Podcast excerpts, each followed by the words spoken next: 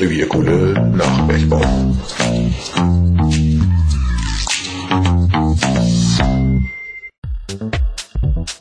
Ist die nachfolgende Sendung schon wieder für lau? Ja, sicher.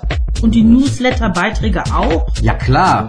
Kostet journalistische Arbeit denn keine Kohle? Doch, es ist schließlich unser Thema. Aber wir setzen auf Freiwilligkeit. Schon mit einem Euro pro Monat können Sie mithelfen, dass unsere unabhängige Pressearbeit weiterhin Gehör findet. Das finde ich gut. Wo kann ich mitmachen? Ganz einfach. Unter www.revierkohle.de einen der vier Spendenbutton anklicken und schon sind Sie dabei. Wir sagen jetzt schon mal herzlichen, Dank.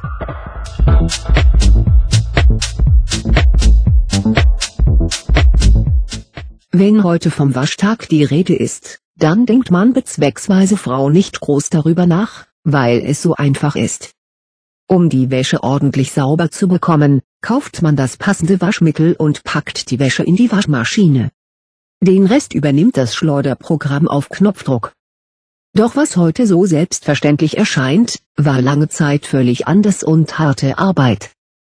Noch heute müssen die Frauen in den Entwicklungsländern mit ihrer Wäsche an einen Bach oder an einen Fluss gehen, um den Schmutz aus der Wäsche mit der Hand herauszurubbeln. Als Hilfsmittel dienen Steine und Waschbretter. Nach dem Waschen muss die Wäsche dann mühevoll ausgewrungen werden. In der 50er und 60er Jahren war das Wäschewaschen im Ruhrgebiet etwas leichter, da man zwischenzeitlich den Holzbottich mit Kurbel und den Stampfer erfunden hatte. Aber eine Waschmaschine mit Schleuderautomatik gab es noch nicht. Und als die ersten Waschvollautomaten Anfang der 60er Jahre auf den Markt kamen, da konnten sich nur die allerwenigsten Familien eine solche Maschine leisten. Doch wie sah der Waschtag im Revier 1960 genau aus? Darüber berichten wir in der nachfolgenden Sendung.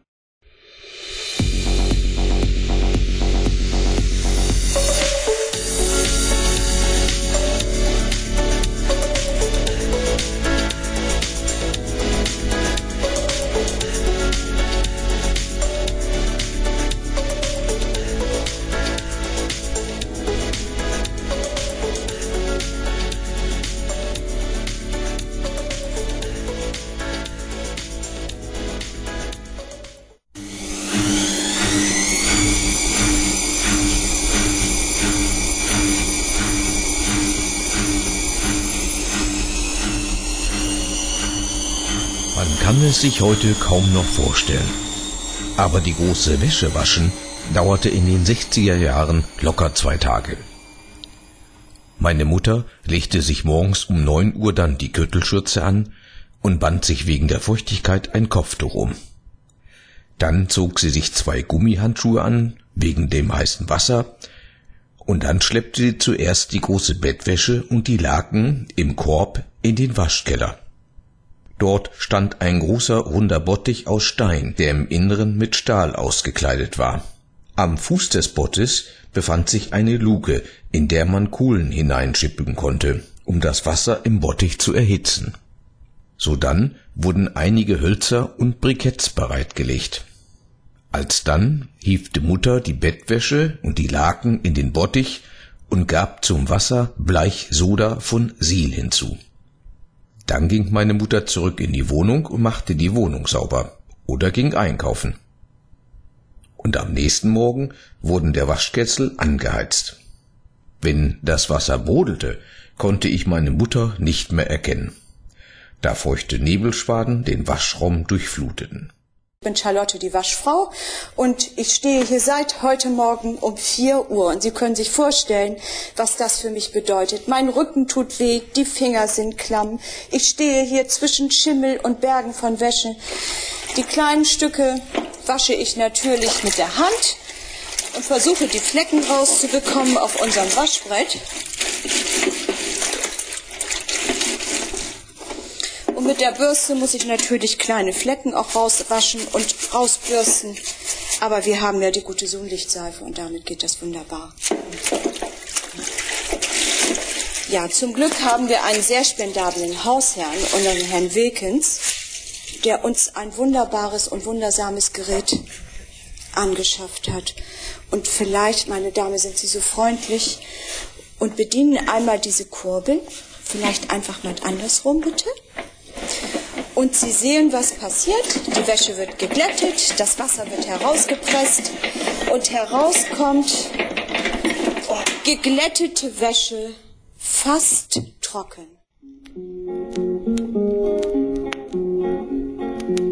Zeigt her eure Füße, zeigt her eure Schuhe und sehet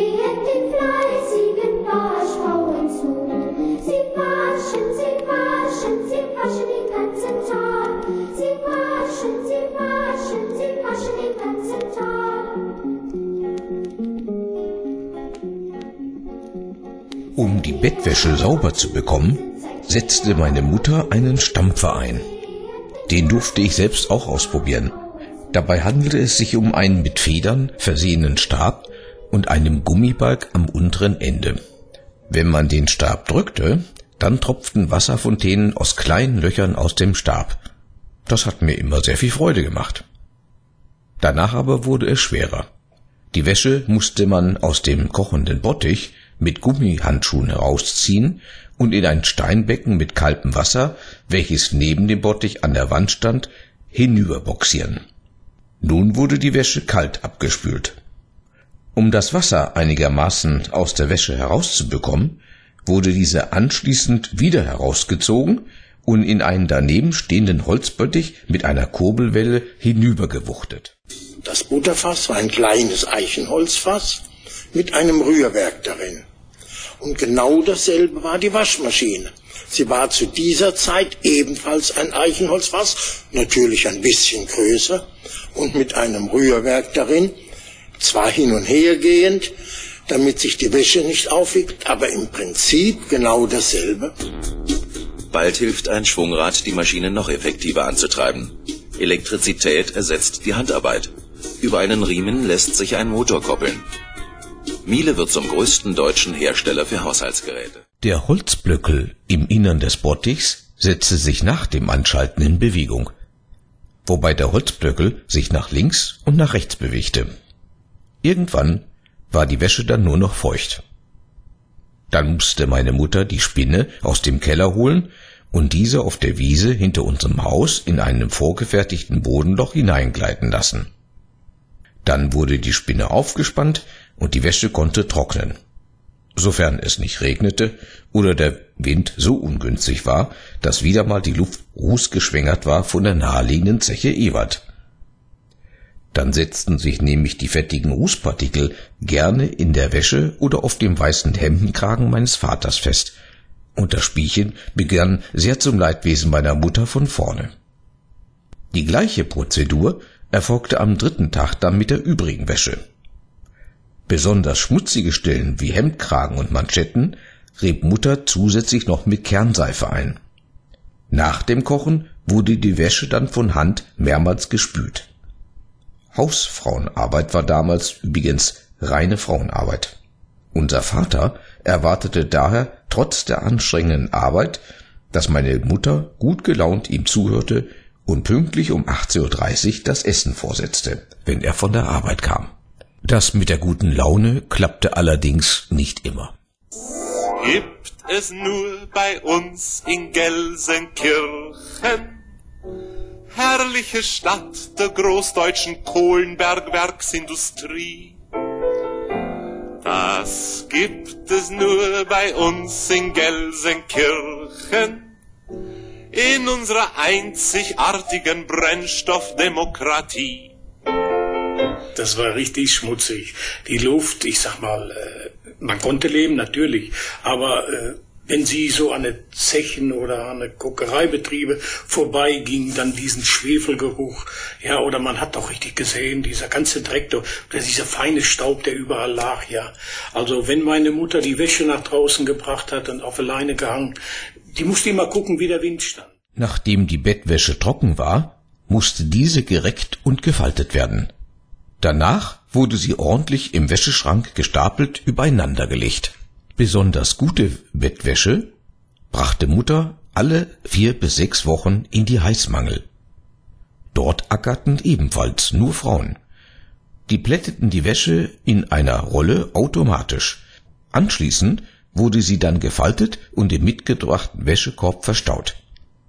Die erste Heißmangel eröffnete übrigens 1947 eine gewisse Gertrud Dietz. Die Heißmangel wurde bis 1973 im Nebenerwerb betrieben. Nachfolger wurde dann die chemische Reinigung. Für gewöhnlich musste um 20 Uhr alles erledigt sein, da dann die Tagesschau begann. Und da durfte Mutter nicht stören. Aber sie durfte sich eins von drei Fernsehprogrammen aussuchen. Allerdings galt das nur, wenn nicht gerade Fußball, Boxen oder Werner Höfer mit seiner Runde lief. Dann zog es meine Mutter vor, lieber frühzeitig zu Bett zu gehen. Anfang der 60er Jahre gab es vereinzelt auch schon die erste Wäscheschleudern, die den Hausfrauen das Wringen der Wäsche ersparte. Allerdings musste die Wäsche im Kreis eingelegt werden, weil die Schleuder sich sonst gerne selbstständig machte und zu hüpfen begann. Und was das Bügeln von Hemden und Handtüchern anbelangt, da war es so, dass dann der Küchentisch ausgezogen wurde und zur Abdeckung eine Decke als Unterlage auf den Tisch gelegt wurde. Anschließend kam ein weißes Tuch darauf. Die weißen Hemden von Vater wurden mit Hoffmanns Stärkepulver am Kragen und in den Handmanschetten gestärkt. Dieses Stärkepulver war insoweit besser als das im Zweiten Weltkrieg verwendete Kartoffelmehl, weil es nicht mehr am Bügeleisen festklebte. Ende der 60er Jahre entfiel dann durch verbesserte Waschmittel auch das Rubbeln, Klopfen und Schrubben.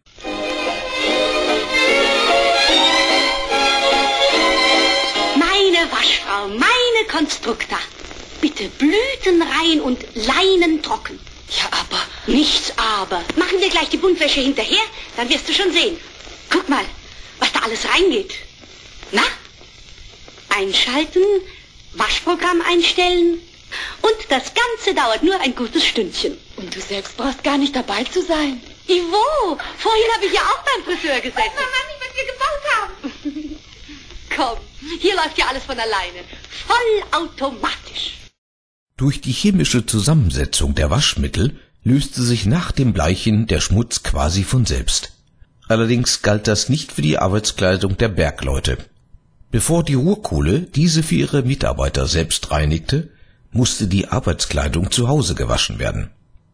Durch den Kohlenstaub, Öle und andere Schmutzflecken war es oft nicht möglich, diese mit einem Reinigungsgang zu säubern. Und außerdem musste die besonders schmutzige Wäsche gesondert über Nacht eingeweicht werden. Der Vollständigkeit halber sei an dieser Stelle erwähnt, dass die waschmittelchemische Industrie nicht erst 1960, sondern bereits schon 1783 begann. Der Chemiker Scheele entdeckte das Glycerin und das Chefreul, eine Art Fett. Der technologische Durchbruch erfolgte dann mit der großständischen Sodagewinnung und später dann durch die Entwicklung von Persil. Sehen Sie mal her. Wie wundervoll. Persil gepflegt. Aber was sage ich Ihnen da? Das wissen Sie ja selbst. Sie waschen ja auch mit Persil. Oder? Bei Persil handelte es sich um das erste vollsynthetische Tenside auf petrochemischer Basis. Das erste selbsttätige Waschmittel kam am 6. Juni 1907 auf den Markt. Allerdings konnten sich das die wenigsten Frauen aus den Arbeiterfamilien leisten. Persil enthielt den Bleichstoff Perborat. Der sorgte dafür, dass Sauerstoff im Wasser aufperlt und die Schmutzpartikeln aus den Fasern entfernt wurden. Dadurch wurde die Arbeit am Waschtag wesentlich leichter, denn die harte Arbeit am Scheuerbrett und die anschließende Sonnenbleich auf dem Hof entfiel. Aus Perborat und Silikat wurde dann der Markenname Persil kreiert. Persil 59 war für die Handwäsche oder die Bottichwaschmaschine geeignet. 1965 präsentierte die Firma Henkel aus Düsseldorf schließlich ein Waschmittel, welches sich für alle waschbaren Textilien eignete. Ja, aber. Nix aber. Du gehst dahin, wo es ein Persil gibt. Da steht, Vorsicht ist dringend geraten. Und mit der Wäsche kann eine Hausfrau gar nicht vorsichtig genug sein. Drum nehme ich Persil. Persil und nichts anderes. Auch für die neu seinerzeit erfundenen Chemiefaserhemden aus Nylon und Perlon. Persil 65 bot eine temperaturabhängige Schaumsteuerung an. Je wärmer das Wasser war, desto weniger Schaum bildete sich. Für die Fein-, Heiß- und Kochwäsche wurden so ideale Bedingungen geschaffen. Bis die Waschmittel phosphatfrei wurden, vergingen allerdings noch 26 Jahre. Erst 1986 gelang es, auf den schädlichen Wasseranthärter zu verzichten. Was soll denn das mit meinem Sonil? Ihr Sonil? Ich hab's noch nie Ach gebraucht. so. Na, dann passen Sie mal auf. Himmelblau? Ja, so sieht Sonil aus. Klar wie ein Bergsee? So weich und mild wie Regenwasser? Mm, und wie das duftet. Mhm. So, und nun hinein damit. Und einweichen und enthärten? Bei Sonil nicht nötig. Mhm. Nur zum Kochen bringen und zehn Minuten ziehen lassen. So, und nun raus mit der Wäsche. Und spülen. Ja, aber ohne Spülmittel. Und auf die Leine damit. Nie in meinem Leben hatte ich ein strahlenderes Weiß. Das war ein schöner Tag, ein wunderschöner Tag, wie ich ihn so gerne mag. Dann und wann, früh morgens traf ich dich, da stand es schon fest für mich, das wird ein ganz besonderer Tag. Die Zeit ging schnell und schneller. Sollten Sie jetzt Lust bekommen haben, Omas alte Waschmaschinen und ihre Funktionsweise näher kennenlernen zu wollen, dem empfehlen wir den Besuch des Dorfmuseums Preußenhof in Bockel, Kranzmoor im Landkreis Cuxhaven. Dort kann man Waschmaschinen von 1920 bis 1960 in Augenschein nehmen.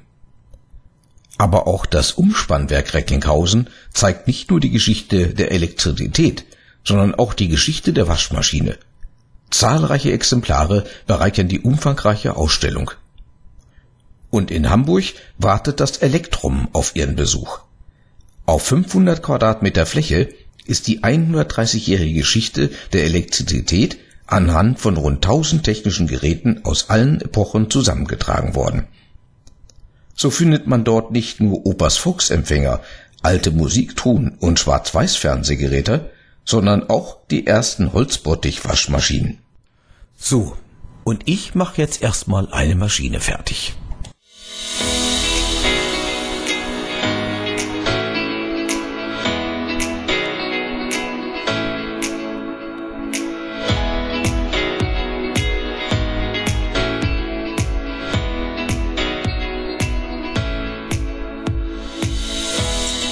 Das war eine Sendung von Revierkohle.